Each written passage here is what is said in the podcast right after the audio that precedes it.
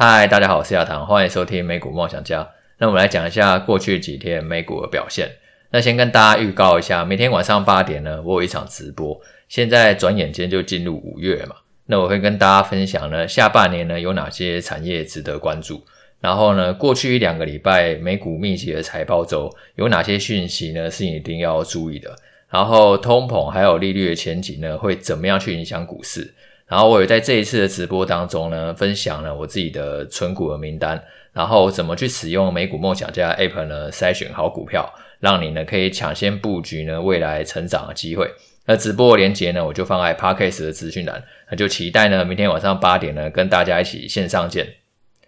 那我们就开始今天的内容。那其实这个礼拜呢有蛮多重要的事情的。那我最期待就是这个礼拜六呢，播客下股东会又要来了。一年一度的价值投资人的盛会，那真的是看一场少一场。因为蒙格已经九十九岁了，然后巴菲特已经九十二岁了，所以每一年呢都很有可能就是最后一场。那这一次呢，波克夏股东会应该还是会围绕在说巴菲特他最近的投资上。那刚好蒙格他昨天呢有接受《金融时报》的采访，那其实蒙格他有提到说，他对于最近啊美国的商业房地产呢，他是比较悲观的。所谓的商业房地产呢，指的就是办公大楼。那因为现在远距办公越来越兴起了嘛，像我明天直播的话，我也没有要到那个西芒尼的公司，我会直接在家直播。那其实现在美国很多那些科技业也几乎都是在家里工作为主，因为在家工作的话，员工也是比较喜欢的。虽然有些公司已经发现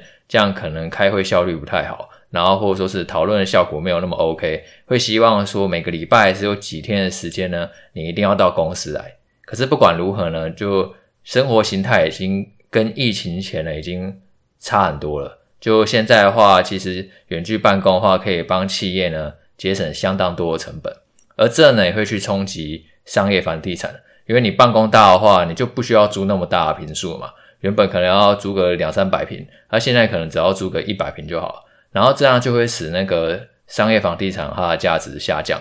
那现在其实美国有很多银行，它手上就有很多商业房地产的贷款案嘛。那蒙格是担心说，这个之后违约率呢是很有可能会升高的。他觉得这个是未来呢必须一定要留意的风险。那巴菲特跟蒙格他们都是投资金融股的专家，所以他们出来警示有风险，我相信未来就是有风险了，因为没有人比他们更懂那一个金融股了。虽然说金融股的财报一般来讲不太好懂，因为猫腻比较多，然后营收获利的结构都比较复杂一点。但是巴菲特跟蒙格的话都已经在这行待那么久了，如果说蒙格已经出来警告说，哎，未来这个商业房地产很有可能就是会有违约的风险，那我觉得就是要特别留意啊。但是蒙格他有提到说，他并不认为商业房地产的违约潮啊，最终会形成像二零零八年金融海啸。那么大的一个灾难，他认为说还是可控的，所以我觉得这在投资的时候，可能就是我们要尽量避免一些相关的族群。其实如果说你有去投资一些律师，所谓律师呢，就是投资不动产基金，你可以透过律师呢，你就可以呢用很小额的方式呢去投资不动产，然后呢收取租金，然后再去配息给你。那如果说你看一些律师各大领域的话，商办律师确实跌幅就是特别惨。因为它的出租率啊，或者说是租金都是在下降的。现在的话，就已经越来越难找到一个适合的对象来出租。然后原本的出租的对象呢，也已经陆陆续续在停租，他就不想要续约嘛。不然说就是你租金呢要算便宜一点。那其实商办部分的风险的话，之前霍华德马克斯有提到，然后。Damon 也有提到，那这几个我觉得都是蛮值得注意的人啊。那他们都陆陆续续讲到这一块了。那我觉得最简单的方法就是先避开这一块嘛，因为你不知道说这个水到底有多深。如果爆开来的话，会对市场造成多大一个恐慌。那蒙格除了提到商办违约的风险以外，他在这一次的受访当中啊，又有提到其他议题。那我觉得蛮有趣的，就是说他认为未来投资呢，可能会越来越困难。他自己也承认说，就波克夏过去几年有那么多辉煌的投资记录啊，有两个原因。第一个原因呢，是因为呢，他们很擅长去找寻那个低估的股票嘛。可是现在越来越多人来找，那自然找寻低估股票的难度呢会越来越高。然后第二个原因是因为呢，过去几年都一直都是低利率，那低利率呢会推升资产的价格。那蒙格是认为呢，未来几年的利率呢，应该会比过去几年的利率平均水位还要高。那这样的话一定会呢压抑呢资产上涨的幅度，所以他认为未来几年投资难度呢是会越来越提升的。那我觉得蒙格在股东会前这样讲，那我相信股东会上就有人会有人问了，会去问说，哎，那你巴菲特或者说是蒙格投资策略会不会有什么转换？那我觉得其实巴菲特他的动作还蛮明显的，因为他自己有提到说，他就是继续找寻便宜的股票嘛。那现在如果我可能在美国股市或者说在其他地方找不到，因为美国股市可能未来几年利率比较高，所以他就跑去呢找一个最适合他的环境，那就是日本嘛。因为日本现在利率非常非常的低，所以我觉得巴菲特某种程度上其实就认为说，日本可能很像他当初去投资波克夏的样子，因为现在利率够低，然后呢也可以让他去找到更多的便宜货。呃，就期待这一次股东会呢，看一下巴菲特他有没有什么内容，然后可以让我们知道说，诶，他近期的一些投资的动向呢，会是什么样子。那再来呢，讲一下最近美国一些公司财报的表现哦。那大部分就是我有在关注的公司啊，像昨天礼拜一的时候呢，安森美跟恩智浦呢，他们都公布了财报。那他们其实都是车用半导体的大厂。那其实。有点出乎我意料，就是股价反应都还不错。因为呢，在艾斯莫跟台积电的财报当中啊，都有提到说，车用呢下半年可能有已经有一些走弱的风险了。之前车用族群也都是非常强的，所以你看一下安森美或是恩智浦的话，差不多至少在今年二月之前，股价表现都还算是蛮不错。可是后来因为开始传出说，诶，原本一直很强的车用啊，可能在下半年有一些走弱，所以它很迅速的回调嘛。那或许也是已经先回调吧，市场的那个期待感比较低一点，所以昨天安森美跟恩智浦呢，其实股价反而都是大涨的。那其实这两家公司对未来车用的看法还是蛮正向的啦，而且认为未来几年就还是会持续的成长。那安森美就是碳化矽的大厂嘛，那其实碳化矽在电动车的渗透率呢，基本上还是偏低的。虽然说之前如果各位还有印象的话。之前他有因为那个特斯拉说要减少百分之七十五的碳化硅用量，让安森美呢大幅度的下跌。不过当时我有说了，我觉得虽然说碳化硅用量会减少，但是呢，这代表说它很有可能价格会回到一个更合理的水准。那这样的话，其他车厂导入碳化系的速度可能反而会加快，所以最终的影响可能并不见得那么大，反而会是比较中性的。那其实安森美这一次他在季报当中，他有提到说，他碳化系的营收啊，季增将近一倍，跟上季比起来就成长一倍。然后现在产量的扩产也是超乎预期的。其他不管是能源基础设施啊，或者说是爱达士辅助驾驶系统，连成长率呢也都达到了百分之五十。那另外一家就是恩智浦，那恩智浦的话，它也是车用半导体大厂，只是它主要是做微控制器 MCU。那它对于呢下半年的展望就也还是蛮乐观。他认为车用跟工业需求持续强劲的情况下，可以帮助他们呢去抵御呢就是消费型电子持续下滑逆风，然后最终全年还是会缴出一个稳定成长的成绩。那这礼拜一就是主要就我看就安森美嘛跟恩智浦嘛。那礼拜二的话呢，就今天呢会有超维还有星巴克。那如果各位有注意到的话，其实星巴克股价也创了波段新高。那星巴克主要就分两块市场嘛，美国跟中国。那其实中国的话，主要就看说全面解封之后那个复苏力道呢到底有多强。那美国部分啊，就是看说它的劳工成本还有那个原物料的成本下滑幅度到底什么样子。如果说下滑幅度呢，可以就是比原先预期更好的话，那这样的话应该有助于说下半年的毛利率呢更加的提升。那再来的话就是超微，那因为 Intel 已经在上个礼拜先公布财报，那 Intel 其实他有提到说这个 PC 的库存调整啊，他认为已经即将进入尾声了。现在反而是云端支出呢看起来是比较疲软了，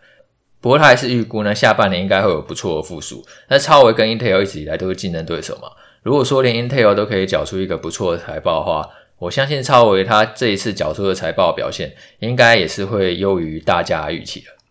再来就是周四凌晨两点的时候，联总会会发布利率决议。那这一次呢，一般认为说呢，五月这一次升息呢，就是这一次升息周期以来最后一次升息了。从去年三月差不多短短一年多的时间呢，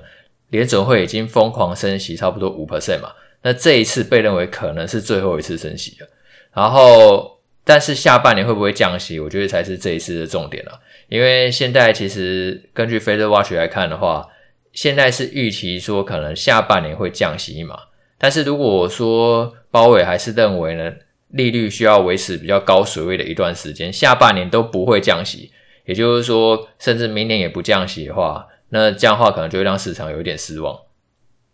那就回到一开始我们讲，就蒙格认为未来几年可能利率都会维持在一个相对比较高的水准，它可能不会继续升了，但是它还是维持在高位水准一段时间的话，对股票价格的涨幅呢就会比较压抑，不见得说一定会破底大跌还是怎么样。因为如果说企业获利还是持续成长的情况下，那可能就变成说涨幅就是比较温吞，会涨两步然后退一步，涨两步退一步。你没有办法说看到像二零二零年、二零二一年那时候少年股神辈出的时代，那时候大家都杠杆 all in 嘛，因为利率很低嘛，然后就一个飞型大爆喷这样，可能这样的景象会比较难看到。当然，利率高有利率高的好处啦，因为我们之前已经分享过说要怎么去买债券，然后怎么样去领取利息。那利率真的越高的话，那我觉得债券的价格就只会越来越甜而已。然后礼拜四呢，除了那个联准会呢，它公布利率决议以外呢，苹果它也会公布财报。那苹果就是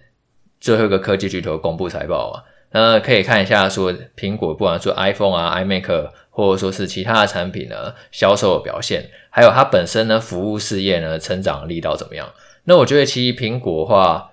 它几乎都是收过路费最大赢家。因为我们之前有讨论过微软跟 Google 嘛，那苹果的话，它目前是预设 Google 为搜寻引擎，然后它还付两百亿美元的授权费给 Google。那如果说有一天微软也加入竞争的话，那对于苹果来讲的话，它等于说，要么它就是直接换微软嘛，然后要么就是跟 Google 讲说，你授权费要降低一点。不管怎么样的话，我觉得苹果它反而都可以在微软还有 Google 这一波搜寻引擎大战之间受益，因为苹果的话，它一定是很重要的客户啊。不管说是微软跟 Google，他一定希望说 iPhone 预设授权引擎就是它嘛，所以这样的话，最终两家获得授权收入很有可能都会比原先预期低。那这样苹果的话就可以去压低成本。然后之前苹果呢跟 Apple 有打一个反垄断的官司嘛。那最近呢，其实呢官司的结果也出来。那其实法官是裁定了苹果对 Apple Store 的控制啊是没有违反联邦反垄断法的。意思就是说，苹果它可以继续呢收那百分之三十的苹果税，可以继续呢收过路费。但是啊，它当然还是不能禁止说那些第三方的软体开发商啊，他在他自己的软体内部呢去导入呢外部的付款连接，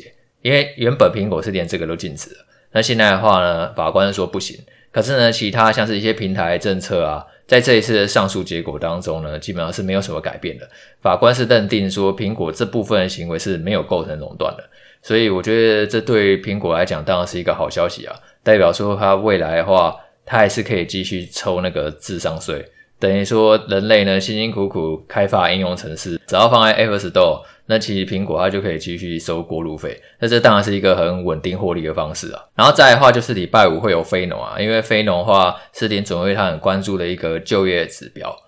那我觉得礼拜四，因为联准会它已经先公布利率决议了，我觉得这应该会影响市场行情更大一点。鲍威尔呢对于下半年利率走向的看法，应该会影响到所谓未来股市反弹或者说是下跌幅度呢有多大？假设说可能超乎预期的鹰派，甚至还要继续升息，那我觉得当然对美股呢它压力呢就会比较大一点。然后再的话就是可以看一下苹果、星巴克、超微财报，去了解一下企业获利的走向。好，那就明天晚上八点见喽！直播的链接呢就放在 Podcast 的资讯栏，然后再跟大家分享呢下半年的布局的机会。好，那先这样了，我们下次见，拜拜。